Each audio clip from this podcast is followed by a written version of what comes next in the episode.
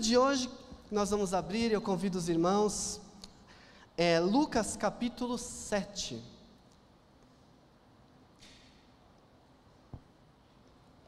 Lucas capítulo 7. Nós vamos ler a partir do versículo 11. Lucas capítulo 7, a partir do versículo 11. Logo depois, Jesus foi a uma cidade chamada Naim, e com ele iam os seus discípulos e uma grande multidão. Ao se aproximar da porta da cidade, estava saindo o enterro do filho único de uma viúva, e uma grande multidão da cidade estava com ela. Ao vê-la, o Senhor se compadeceu dela e disse: Não chore. Depois aproximou-se, tocou no caixão e os que o carregavam pararam. Jesus disse: Jovem, eu digo, levante-se. O jovem levantou-se e começou a conversar, e Jesus o entregou à sua mãe. Todos ficaram cheios de temor e louvavam a Deus. Um grande profeta se levantou dentre nós, diziam eles. Deus interveio em favor do seu povo. Essas notícias sobre Jesus espalharam-se por toda a Judéia e regiões circunvizinhas. Vamos orar. Pai bendito, mais uma vez, nesse momento, Pai, na tua presença, nós pedimos para que a tua palavra fale, para que o teu Santo Espírito nos convença, para que entre nós esteja o teu poder, nos ensinando, nos capacitando, nos movendo, e que possamos ouvir, Pai, aquilo que o Senhor quer no santo nome de Jesus. Amém. Nós temos falado sobre compaixão. Nesses últimos domingos, temos conversado, tentando mostrar que a compaixão é a melhor motivação para nós vivermos a nossa vida, para nós fazermos o bem. A compaixão é a melhor motivação para falarmos de Cristo Jesus, para tocarmos a vida das pessoas. A compaixão traz sentido para aquilo que sem ela é uma mera obrigação. A compaixão molda a nossa vida, nos traz graça, nos traz esperança. A compaixão nos traz vontade de fazer o que nós fazemos. Mas tem momentos em que a compaixão é limitada. Tem momentos em que a compaixão pela compaixão nos leva a agir com ações limitadas. E aqui nesse texto nós estamos diante de uma situação em que o ser humano, por maior que seja a sua compaixão, não dá conta. Não dá conta. É um, uma procissão, uma caravana que está seguindo para fora da cidade. Nessa caravana, nessa procissão, nós temos um luto, é uma caravana de luto, de tristeza costumava-se enterrar as pessoas fora das cidades. E aqui é uma cidade pequenininha, sudoeste de Cafarnaum, chamada Naim, e está saindo essa caravana. Uma viúva que perdeu seu único filho. Um jovem ali que está morto. E nós já sabemos que se hoje em dia uma viúva perder seu único filho já é terrível, naquela época é muito mais. Porque naquela época não existia nenhum tipo de segurança para as pessoas, não tinha estado de bem-estar social, não tinha INSS, não tinha pensão, a pessoa era sustentada pelos seus parentes com força de trabalho. Uma vez que essa mulher não tem marido e não tem filho mais, essa mulher está entregue à própria sorte, à mendicância, é o fim da vida dela. Então pensem no tamanho da tristeza e da dor dessa mulher, do peso que essa mulher está sentindo. Da, acabou a vida. Acabou a vida. O filho único morreu, acabou a vida. Acabou a vida, nós sabemos disso. Só que essa mulher não está sozinha. Ela está com uma multidão em volta dela. Provavelmente os seus vizinhos, a sua comunidade, ali a sua aldeia, está compadecida dela e está com ela, então ela não está indo sozinha, ela está indo com uma grande caravana enterrar seu filho. É claro que estudando as cerimônias da época, nós sabemos que era comum existir esse tipo de enterro, e os enlutados até pagavam pessoas para chorar. Então, provavelmente, dentro dessa multidão, tinham profissionais, as carpideiras chorando, pelo menos duas ali, tinha alguém tocando. Então, existiam alguns profissionais nessa caravana. Mas o texto está dizendo que não é ela e duas, três pessoas, é uma multidão com ela porque essa mulher foi alvo da compaixão daqueles vizinhos, daqueles é, é, conterrâneos. Essa mulher é alvo dessa compaixão e muita gente se compadecendo dela, está com ela para confortá-la, está com ela para consolá-la, está com ela para dizer: olha, é, é, tem mais gente com você. Mas, dadas as circunstâncias daquela época, sabendo que a maioria da população era miserável, o fato de ter uma multidão dizendo estamos com você, financeiramente, em termos de sustento, também não queria dizer grande coisa. Mas existe um, uma grande multidão com ela, consolando. Só que o consolo não traz de volta a vida, o consolo não alegra, o consolo dá um suporte. O consolo não resolve a vida daquela mulher e o que ela está vivendo. O consolo não cura um enfermo, o consolo não traz ninguém de volta à vida. Então, por mais que aquelas pessoas estivessem com compaixão, existia um limite. Elas estão impotentes nessa circunstância, existe um limite. A compaixão encontrou um limite, não há mais o que fazer para alegrar essa mulher, não há mais o que fazer. Talvez a gente possa doar por um mês alguma coisa para ela, mas nem a gente consegue doar mais. Então tem um limite. E é nesse momento em que nós encontramos o nosso limite, o limite da nossa compaixão, onde nós não podemos mais atuar, não há mais força, não tem mais o que eu possa fazer, é onde entra o poder de Deus. Quando não tem mais caminho, quando não tem mais o que fazer, é morte, morte é o fim, é a morte. Entra o poder de Deus, Jesus aparece na história. Jesus Cristo aparece na história. E Lucas escreve esse relato para mostrar o poder do nosso Senhor. E para mostrar que de fato é Jesus que nos liberta e traz esperança. Mas Jesus faz isso movido pela compaixão dele, então a nossa ação é limitada, mas a de Jesus não é. Nós estamos aqui limitados. Nós podemos orar, abraçar, consolar, pagar, sustentar, visitar, mas chega um ponto em que não temos mais para onde ir. Mas Jesus é ilimitado. O poder de Cristo pode todas as coisas. E segundo o texto, ele é movido pela compaixão também. A mesma compaixão, o mesmo verbo que nós temos estudado todos os domingos, a compaixão de quem vê a multidão faminta, a multidão de quem vê a, multi, a, a, vê a multidão como ovelha sem pastor. Essa compaixão, a compaixão daquele samaritano que cuidou das feridas de quem estava ali na beira do caminho, essa compaixão é a mesma. Jesus olha aquela mulher e o coração dele se enche de compaixão, porque ele sabe que a vida daquela mulher acabou porque ele sabe o tamanho daquela dor de ter um filho morto, de perder alguém que ama, já tinha perdido seu marido, agora perde o filho, agora está sozinha no mundo, uma mulher sem marido, sem filho, vista como alguém que não tem mais nada para viver. Jesus sabe do tamanho dessa dor, e ele é movido pela compaixão e toca, e toca.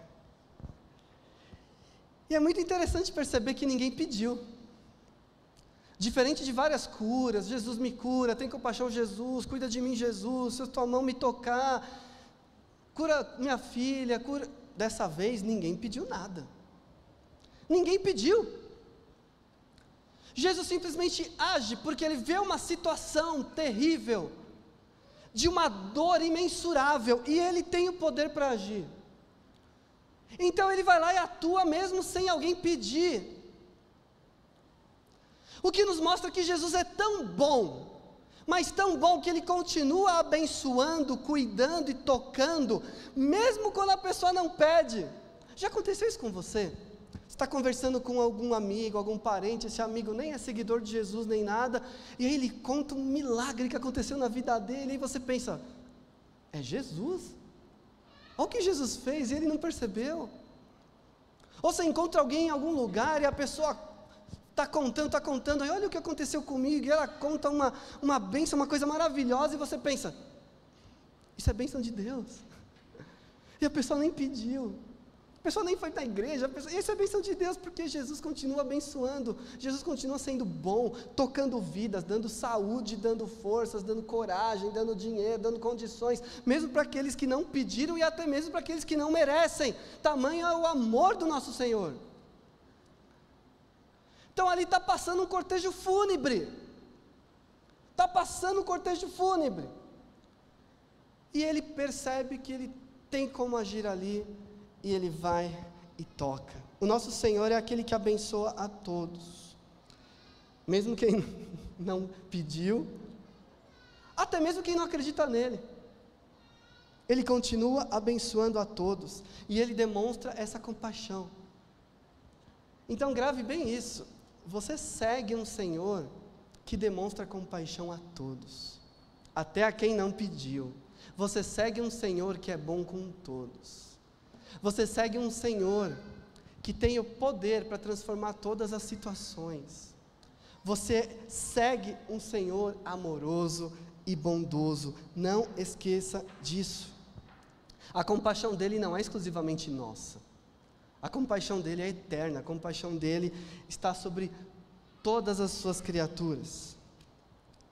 Então Jesus, nessa ação, antes de tocar, ao ver o que está acontecendo, ele dirige a palavra para a viúva, para a mulher enlutada, e diz: Não chores.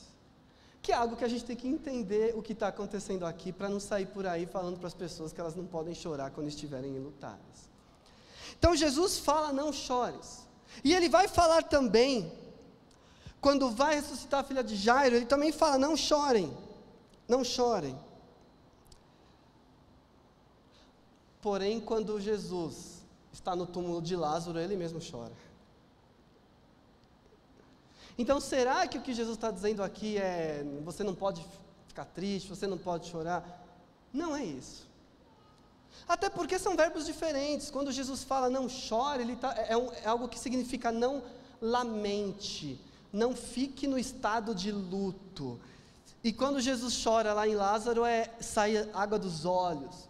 Mas mesmo com essa diferenciação, tem momentos em que Jesus também chora como luto, quando ele chora por Jerusalém, é a mesma palavra, ele chora por luto. Então não dá para dizer que o cristão não pode chorar. Aqui, e ele está dirigindo a palavra para aquela mulher, porque ele sabe o que vai acontecer depois. Olha, não chore, ó, está vivo. Não chore, está vivo.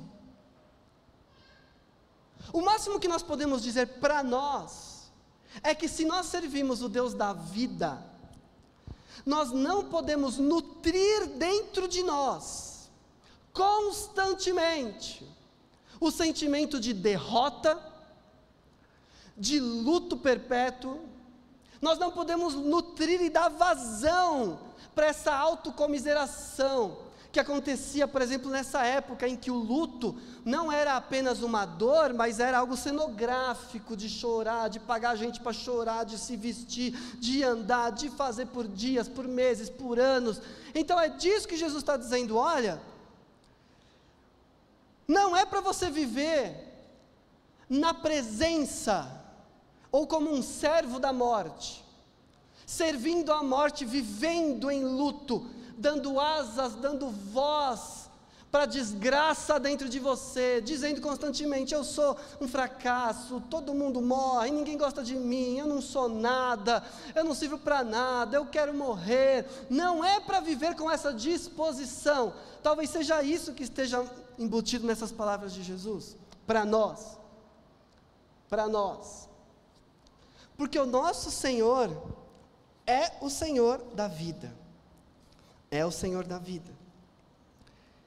Então, e hoje nós choramos? É, hoje nós choramos. Hoje nós choramos porque nós perdemos pessoas, nós choramos porque vemos situações muito difíceis, nós choramos porque sentimos dor. Hoje nós choramos. E o que nós fazemos com o nosso choro. Será que Jesus vai ressuscitar todo mundo que morreu agora? São raros os relatos de ressurreição na Bíblia. Nós temos, por exemplo, nos evangelhos também, além desse, o de Jairo e o relato também de Lázaro. Fora isso, no Antigo Testamento tem dois relatos dos profetas Elias e Eliseu, que também né, é, é, oraram, mas com grande esforço, coisa que Jesus não teve, Jesus só falou: levanta. E em Atos nós temos também Pedro com a Tabita e Paulo com o Eutico, o menino que caiu da janela dormindo no culto. Mas são raros esses casos. O que nos leva a interpretar que não existe nenhuma garantia e nem muito menos promessa de que as pessoas hum, que vão morrer vão ser ressuscitadas aqui, vão se levantar do caixão e continuar andando aqui, porque isso é algo que não continua acontecendo na, na Bíblia, no Novo Testamento. As pessoas morrem. As pessoas morrem. Mas existe poder, claro, tudo é possível ao que crê. E eu já ouvi situações assim, de a pessoa dada por morta, está lá seis horas morta e de repente alguém ora e a pessoa vive. Mas nós não podemos ter essa certeza, é, viver com essa expectativa, pregar que isso vai acontecer, porque isso é um absurdo. Recentemente aconteceu, né, de um determinado, não sei se ele era pastor, alguém de uma seita, né, que disse que ele ia ressuscitar. Ele garantiu, e foi todo mundo lá. É, estavam impedindo de, de, enterrarem o corpo, foram primeiro para o IML, depois foram para o cemitério, porque a pessoa garantiu que ia ressuscitar. E aí deu o prazo, é claro que ele não ressuscitou e precisou enterrar. Então nós não podemos viver com essas promessas, porque Jesus fez. Jesus fez, ele tem poder para fazer e talvez ele faça. Mas a tendência natural é nós morrermos aqui para podermos estar na glória. A ressurreição verdadeira a ressurreição que vale, a ressurreição garantida para nós, é a de Cristo. Porque Jesus, quando ressuscita dos mortos, ele não ressuscita na mesma vida aqui na terra, como um mortal, ele ressuscita como Deus eterno, com um corpo glorioso. Jesus ressuscita com o corpo que nós vamos ter na eternidade, então é essa ressurreição que nos vale. E não a, a de uma pessoa levantar e continuar andando. Porque esse menino levantou, mas um dia ele morreu de novo. Ele só, Jesus só prolongou a vida dele por mais alguns anos. Lázaro levantou, saiu da tumba, mesmo depois de quatro dias, mas continuou vivendo aqui. Um dia ele morreu, só foi prolongada a vida dele. A ressurreição que Cristo tem para nós é algo muito mais glorioso. Porque é quando nós vamos vencer essa vida aqui. Então, essa é a promessa. Essa é a promessa de ressurreição e de vida para todos nós. E não de sair do caixão, sair do túmulo aqui e continuar andando. Porque nós precisaríamos morrer de novo outra hora. O nosso destino, a nossa expectativa é da nova criação, a nossa expectativa é estar com Cristo, a nossa expectativa é essa, e essa é a promessa que molda a nossa mentalidade cristã. Essa é a mentalidade que nós devemos ter quando nós estamos vivendo uma situação de luto. É triste, é terrível e eu estou chorando, mas essa situação de luto não é o fim, porque a vitória foi declarada na ressurreição do Cristo. A vitória foi declarada. Ó morte, onde está a morte? A morte foi vencida. Então, essa é a nossa certeza garantida: ressurreição perfeita, ressurreição eterna. Então não, não tenham questionamentos e dúvidas, incertezas sobre esse tema. Quer orar para alguém ressuscitar? Você pode orar, não há problema. Mas já saiba que a tendência é que essa pessoa ressuscite sim, mas no último dia com Cristo. Mas então nós estamos diante de um Senhor que é o Deus da vida. E o que acontece nessa cidade é um pouco de uma metáfora da humanidade. Porque aqui o que aconteceu foi um encontro de caravanas, um encontro de grupos distintos. Imagine o portão de uma cidade, e aí se encontram dois grupos. Dois grupos de origem opostas. Um grupo está trazendo a morte, a dor, o luto, o choro, o sofrimento. O outro grupo é o Senhor da vida, é o príncipe da paz. O outro grupo está sendo movido pela esperança, porque também é uma multidão. Jesus não está sozinho, também é uma caravana enorme. Não é um cortejo fúnebre, é uma caravana da vitória, da, da esperança, porque é uma multidão seguindo Jesus, e é muita gente. E é muita gente seguindo Jesus. Por quê? Porque Jesus estava curando, porque Jesus estava ajudando até a pescar, porque Jesus estava ensinando as verdades do reino, porque Jesus estava trazendo expectativa para essas pessoas, expectativa de uma nova vida, expectativa de que as coisas vão mudar, expectativa de que vai ser diferente e agora eu vou ser valorizado. Futuro, certeza de futuro, um futuro melhor, o sonho de um futuro melhor. E aquelas pessoas nem sabiam muito bem qual era o ministério de Jesus, mas eles estavam seguindo Jesus com a expectativa de um futuro melhor. Ou de serem curados, ou serem abençoados, ou mudar o sistema político e eles ganharem mais dinheiro, eles terem mais consideração, serem mais considerados. A caravana do futuro, a caravana da alegria, a caravana da expectativa, a caravana da, da alegria de quem foi curado. E essa caravana então se encontra com a caravana do luto e da morte, da dor, da falta de esperança. Acabou, acabou tudo. Sabe quando você está acompanhando alguém num velório e você comenta com quem está do lado: o que, que Deus fez isso com essa pessoa? Agora ela vai ficar sozinha, agora ela não vai ter para onde ir, para quem recorrer não merecia isso, que coisa terrível. Imagina as pessoas conversando, né? Tanta pessoa, justo a viúva. Será que Deus não está vendo? Acabou para ela. Né? Um dia todo mundo vai morrer. Para morrer basta estar tá vivo. Aquela coisa que, né? Que, as conversas que a gente ouve em contextos assim. Muito novo. Como pode? Então é isso que está acontecendo. E esses dois grupos se encontram. E esses dois grupos se encontram. Mas não é a morte que contamina o outro grupo, é Jesus que destrói a morte. É Jesus que muda por completo aquilo que está acontecendo na caravana da morte, no cortejo fúnebre. Porque quando Jesus está presente, Ele transforma todas as situações. A falta de esperança vira esperança, a tristeza vira alegria, o choro vira ação de graças.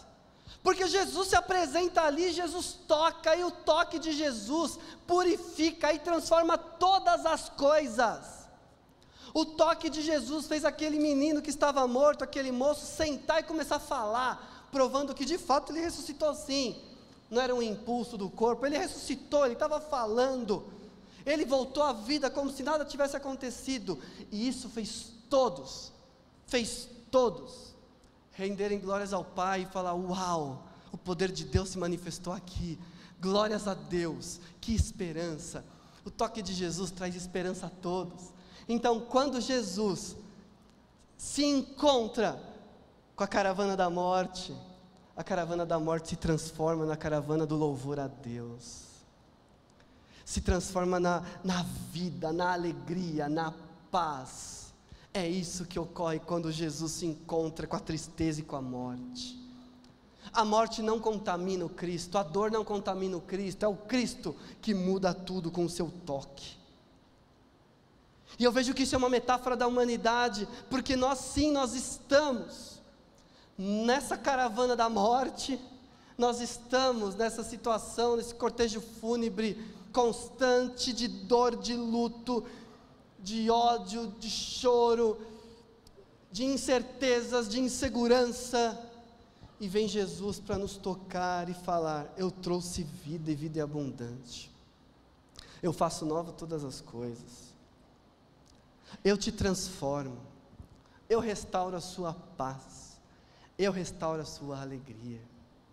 Talvez não seja imediato, como aquela mulher que viu o filho falando.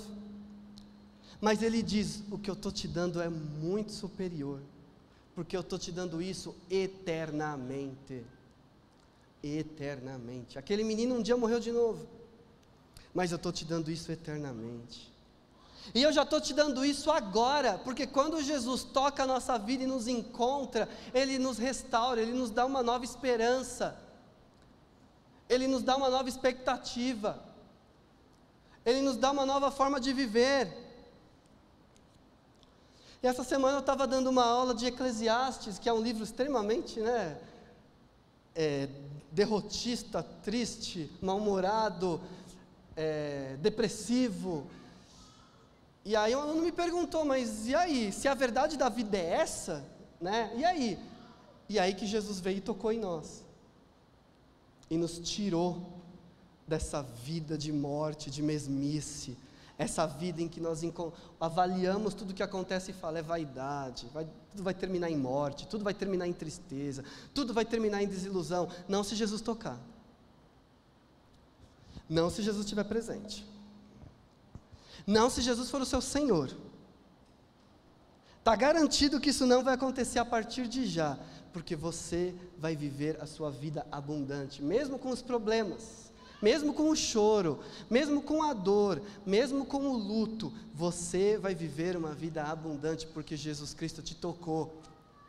E você vai glorificar como essas pessoas glorificavam porque viram o poder de Deus agindo. Como pode eu estar bem numa cultura de morte? Como pode eu estar bem, eu estar com esperança com tudo isso que aconteceu com a minha família? Como pode eu ainda ter vivo no meu coração essa fé?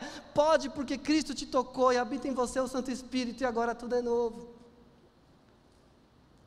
A morte não vence, a morte é vencida. Cristo Jesus um dia tocou sua vida e entrou nessa caravana de morte e transformou todas as coisas. Se isso ainda não ocorreu, o meu convite é para que você se encontre com Cristo e fale: Cristo, eu não, eu ainda não senti isso. Eu ainda estou preso no luto, na morte, na dor dessa vida na desesperança. Me toca, me toca, me toca porque eu quero te glorificar, como essas pessoas te glorificaram. Então, meus irmãos, Deus é aquele que faz o que as nossas mãos não podem fazer. O nosso dever é mostrar compaixão a todos e fazer o que está ao nosso alcance. Como o apóstolo Tiago fala, se tem alguém precisando de alimento, você não vai falar, vou orar por você, você tem que dar o alimento. Mas quando chegar naquele momento em que não há o que fazer, a graça de Deus continua atuando devido à compaixão dele. Continue crendo nisso. Continue crendo que a graça de Jesus está sobre você. Jesus, ele não cruza os braços. Quando ele vê uma situação que Ele pode agir para o melhor, Ele age.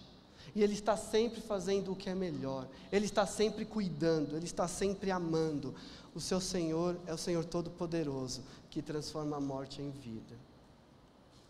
Não perca isso de vista, não esqueça essa verdade. Quero fazer uma oração agora, te convido a fechar seus olhos.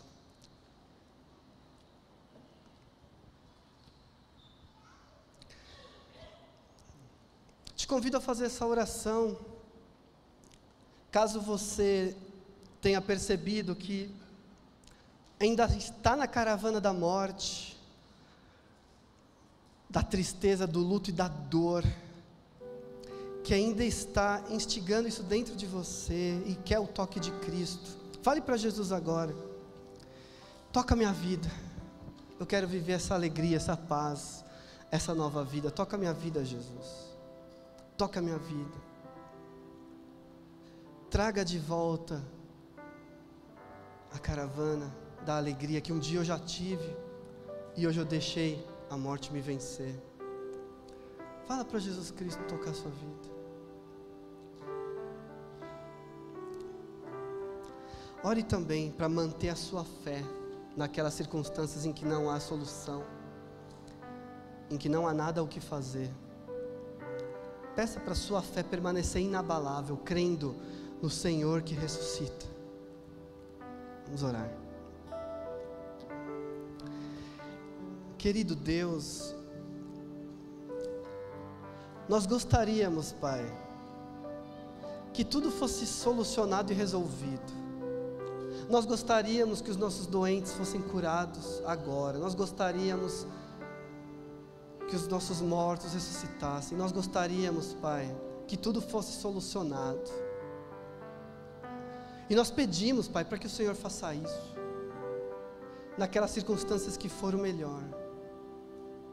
Mas agora, com fé, Pai, nós nos rendemos aos teus pés e declaramos que confiamos em Ti. E dizemos que a, a ressurreição eterna é o que guia a nossa vida, Pai. Nós declaramos que confiamos, Pai, na Tua vontade, no Teu poder, na Sua ação, porque fomos tocados pela vida Pai bendito, renova o nosso ser. Por favor, Deus eterno, que haja vida em nós, alegria, prazer, esperança, paciência. Que haja dentro de nós essa postura dessas pessoas que vivenciaram um milagre, porque nós já vivenciamos um milagre quando o Senhor nos salvou que haja em nós a alegria de viver, que haja em nós esse desejo de compartilhar essa alegria com os outros, Pai, essa compaixão nos mova, Pai, em nome de Jesus.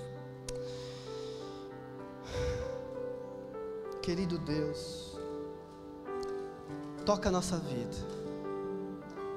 E lembramos agora também daquelas pessoas que estão tomadas pela morte, que o Senhor toque a vida delas. Seja nosso parente, nosso filho, nosso cônjuge, nosso vizinho, nosso colega de trabalho. Toca nessas vidas, Pai, que estão dominados pela morte, pelos sentimentos ruins. Dominados, Pai, pelo fracasso, pela falta de esperança. Toca nessas vidas, Pai e nos use para isso, Pai, que tenhamos compaixão por essas pessoas e possamos tocar essas vidas. Obrigado por nos trazer luz, obrigado por nos trazer vida, obrigado por nos enviar Jesus. É a nossa oração no santo e amado nome de Jesus, o nosso Senhor. Amém.